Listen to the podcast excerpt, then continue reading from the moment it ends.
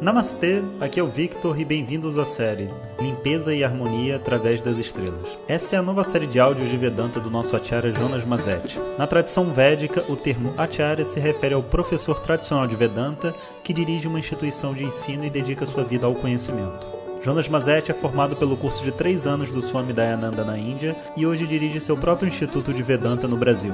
O seu propósito com esses áudios é permitir que as pessoas possam saborear o néctar do conhecimento e, quem sabe, despertar para uma nova liberdade. Hoje o tema é A Estrela que Conduz à Vitória. Om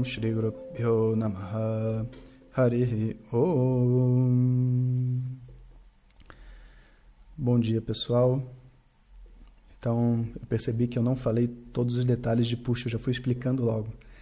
Então, vamos lembrar. Puxa, nossa estrela, ela se refere à melhor parte de alguma coisa, sabe? A melhor parte. Então, a melhor parte de uma planta é a flor. Então, puxa também se refere à flor. Puxa é aquilo que puxa, aquilo que pode ser nutrido, que alimenta. Então a palavra puxa é um símbolo do amor, a flor da vida, podemos dizer assim.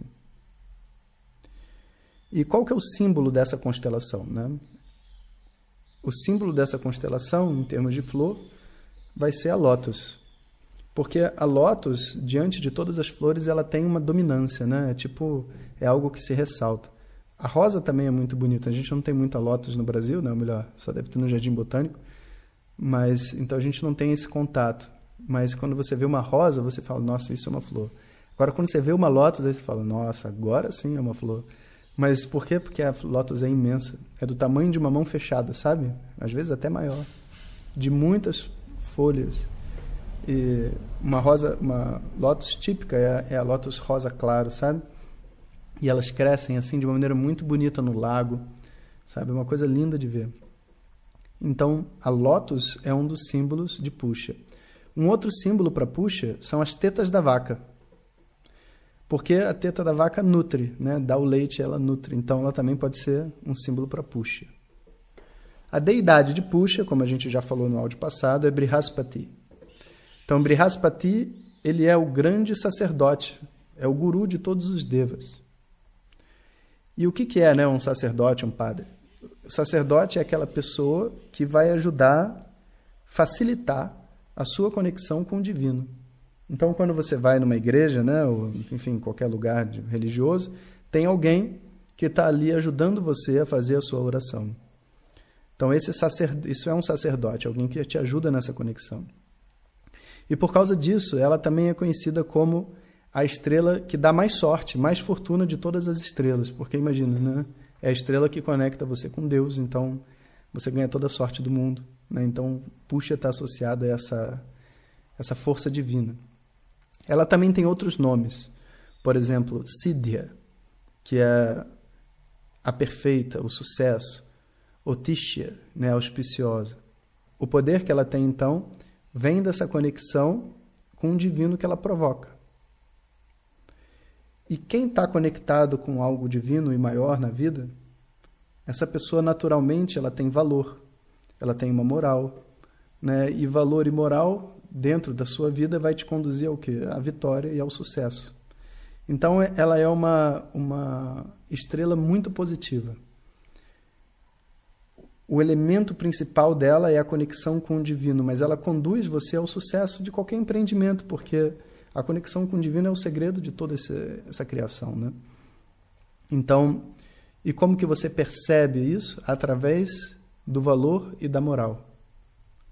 Porque só quando uma pessoa está em paz e consegue se conectar com algo maior do que ela, é que ela realmente para, sabe, para pensar o que, que vale a pena na vida. E essa discussão, sabe, da moral, do certo e do errado, é uma discussão tão importante, principalmente hoje em dia.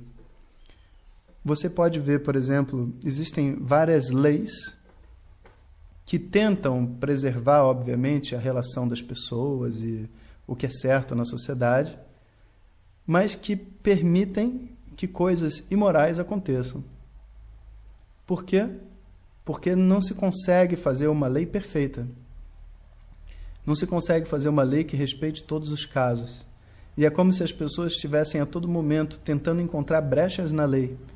Brechas na lei, sabe, para não pagar o que devem, brechas na lei para poder, enfim, né, fazer ter um desejo atendido, mas que ninguém tem nenhuma dúvida que é algo imoral.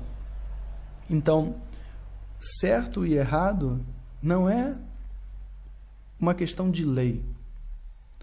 É uma questão mais profunda de um entendimento dentro de você do que, que faz sentido para você dentro daquela situação. E o certo e errado também é relativo. Não tem nenhuma ação que seja absolutamente certa ou absolutamente errada. Depende de quem está fazendo, a motivação pelo qual a pessoa está fazendo, aonde ela está fazendo, o contexto cultural daquela pessoa, quem está recebendo a ação. Então, você imaginar assim, ah, mas professor, se alguém enfiar uma faca na barriga de alguém, vai ser sempre errado. É exatamente o que o médico faz. Então, se o médico enfiar uma faca na barriga de alguém, está sempre certo. Não. Se ele, não, se ele errou o paciente, né? ele não tinha que fazer a operação e ele fez, está errado. Então, se ele fizer uma operação em alguém que ele tem que fazer, de, de fato a operação vai estar sempre certo. É, mas ele pode fazer essa operação sem o consentimento do paciente. Virou errado de novo. O que, que é certo, o que, que é errado? Essa ciência do certo e errado é uma ciência que exige, sobretudo, uma conexão divina, de você realmente ser capaz de olhar para uma situação sem entrar nas suas fantasias para atender os seus próprios desejos, o que é muito comum também, as pessoas ficarem inventando que é certo aquilo que eu quero no final das contas. Mas para você poder olhar objetivamente a situação e compreender que muitas vezes para você fazer uma coisa certa, você vai ter algumas coisas erradas inclusas. Existe um verso dentro da, da Gita que fala assim: Sahajan dosha kaunteya todos os é, todas as ações que você faz, naturalmente elas vêm acompanhadas de dosha. Sarvarambahi doshena dhumenagni rivavritah. Na dosha api tyajet. Que você, apesar de ser sadosham, na tyajet. Apesar de existir um defeito, uma negatividade, um nível de violência, uma coisa meio errada dentro de uma ação, você não deve abandonar a ação. Porque sarvaramba, em todas as ações que você fizer, todos os projetos que você fizer, vai ter alguma coisa que parece que vai de encontro com aquilo que é certo. Até para você comer. Mesmo você sendo vegetariano porque não quer matar os animais, você vai ter que matar os vegetais.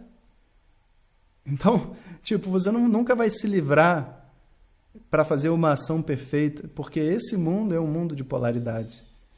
E todas as ações exigem que você dê um jeito para essa ação acontecer. Então você precisa estar conectado com uma coisa mais profunda para encontrar aquilo que realmente é o correto. Não é o superficial, não é a opinião das pessoas, não é o que a sociedade diz, sabe? Existe uma compreensão mais profunda sobre o certo e errado que tem que vir de dentro de você e do entendimento ético profundo que sai de você.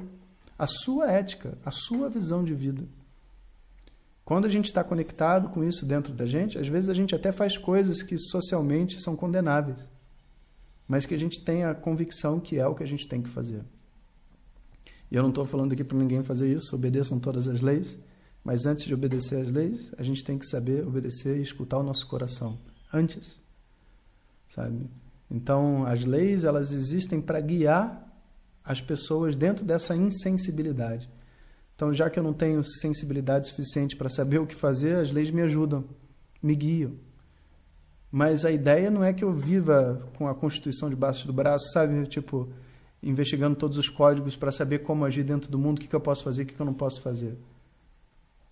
Uma pessoa em paz consigo mesmo, feliz, ao lidar com as outras pessoas, ela é sensível e sensível o suficiente para saber o que, que faz sentido para ela e o que, que não faz sentido para ela.